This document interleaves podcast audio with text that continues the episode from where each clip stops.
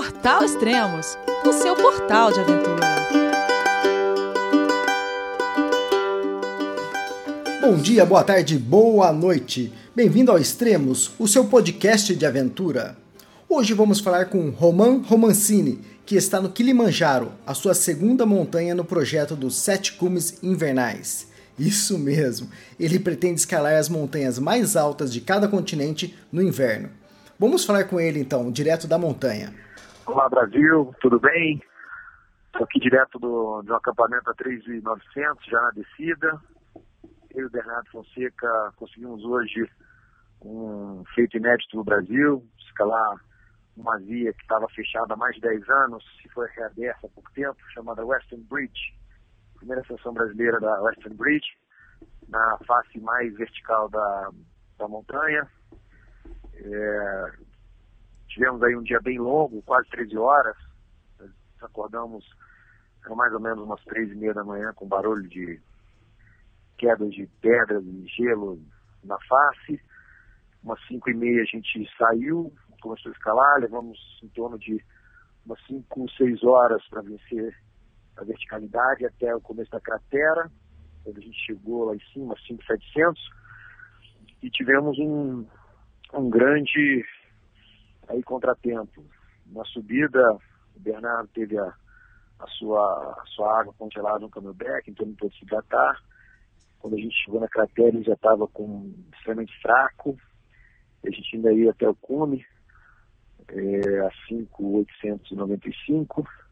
Ele já começava a apresentar alguns sintomas de, de mal de montanha, um pouco de confusão mental, falta de equilíbrio, e tremedeira, a pulsação estava bem alta, a oximetria muito baixa. E a gente tomou a decisão de realmente não acampar, como o plano original era acampar na cratera, no vulcão. A gente fez como descer correndo, porque ele realmente apresentou, o quadro dele degradou consideravelmente, ao ponto de quase perda de consciência. É, mas tudo bem, a gente chegou, conseguiu descer. Nós estamos a 3,900, está aqui do meu lado na barraca dormindo, já descansando, já bem hidratado. Vamos para a próxima. É isso aí, Brasil. Mais uma conquista para nossa terrinha. Em um post aqui na cobertura online do Extremos, você citou que vocês iam precisar usar capacete de moto para escalar. Fala sobre isso. Escalar com capacete é até normal, agora capacete de moto? É, a gente foi até uma engraçado, porque quando eles abriram a rota, devido às quedas de pedra, é obrigatório o capacete. Mas como a gente não veio planejado para escalar essa rota, na verdade a gente descobriu aqui no dia anterior que essa rota tinha sido reaberta, a gente mudou. Quando a gente chegou na porta do parque, nós tivemos que alugar o capacete de, de moto para poder ganhar o permisso para escalar essa via. E tivemos que carregar o capacete até o campo quarto, até o acampamento 4800. Depois, obviamente, a gente não escalou com capacete de moto, mas, mas sempre preocupados aí com, a, com as quedas de pedra. E por que exatamente vocês escolheram essa rota, a West Bridge? E também um dos motivos que vocês, né, na verdade, o Bernardo Fonseca sentiu o mal da montanha foi que vocês fizeram uma escalada muito rápida, é isso? É, a gente, na verdade, essa rota, ela, ela chama um pouco a atenção porque ela é na face mais verticalizada da montanha. O Kilimanjaro é conhecido como uma montanha que se faz trekking até o cume. E realmente, a gente desceu pela rota normal dele, digamos assim, chamada Marango, que é a rota chamada de Coca-Cola. É, é, uma caminhada, é uma longa caminhada. E a gente queria uma coisa um pouco diferente. E aí, consultando os meus amigos montanhistas do mundo, eles me indicaram Western Bridge.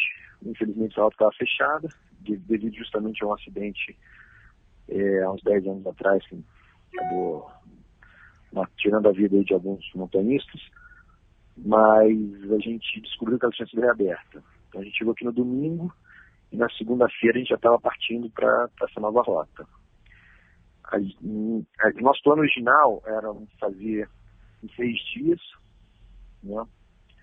É, o Kilimanjaro normalmente escalado entre 7 e 9 dias da, da altitude para aclimatação, e a gente acabou esticando um pouquinho a corda e fazendo em 4. Hoje é o nosso quarto dia, então a gente fez o Cune em quatro. Subimos mais ou menos saindo de Moche, que é 910 metros, a, ao Cune, que é quase 5.900, são 5 mil e quatro dias. Foi um pouco ousado, e, mas tudo bem, acho que a gente conseguiu. Chegamos ali no limite do Bernardo, mas está tudo bem, estamos todos aqui felizes da vida e super contentes com essa conquista. O Kilimanjaro, a montanha onde você está nesse momento, no acampamento a 3.900 metros de altitude, é, foi a sua segunda montanha no projeto dos Sete Cumes Invernais. A primeira foi o Aconcagua, correto? Isso. É, esse projeto Sete Cumes, ele nasceu inclusive no Aconcagua, é, lá em 2004. A gente resolveu fazer o Aconcagua no inverno para treinar o Everest, né? O Vitor, o Rodrigo Rainieri, o AC, a Aninha. E na volta a gente pensou, pô, interessante, por que não, né? Por que não fazer? Foi muito boa a experiência, por que não fazer o 7 15 de inverno?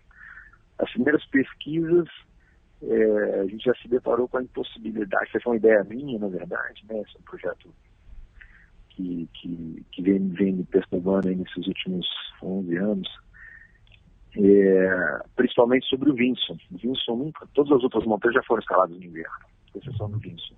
O Everest já foi, o Denali o McKinney também. Os outros, eles são relativamente mais simples. Né? O Elbrus é um pouquinho mais complicado, mas, o Aconcagua também, mas o Kilimanjaro, ele não, por ser muito equatorial, né, muito próximo do Equador, ele não, não tem lá essa característica invernal expressiva.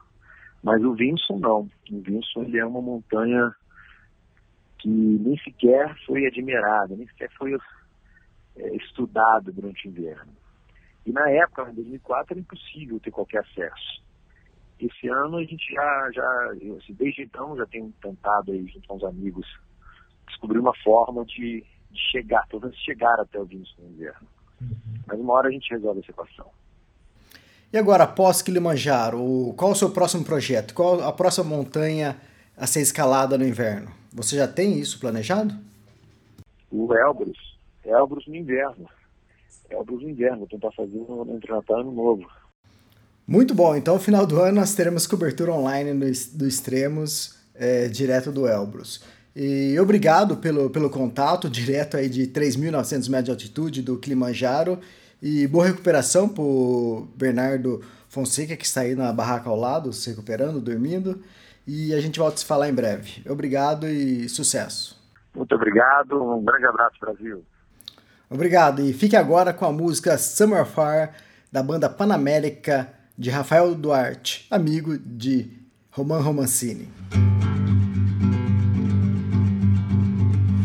No more ties, no more lies, no more chains, no champagne. I wanna go, I need to go somewhere far. No more politics, no economics, no gin tonics, no psychotronics. I wanna go, go somewhere far. No more fights, no more crimes, no toxic rays or fancy things. I wanna go I need to go somewhere far. Travel to a foreign country and live such a great time.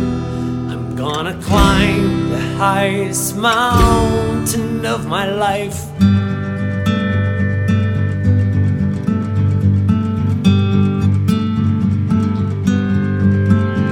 No more banks, no violence, no traffic jams or financial gains. I wanna go, I need to go somewhere far. No more pain, no indifference, no more threats, no more ignorance. I wanna go, I need to go somewhere far. No polluting, no destruction, no more poverty,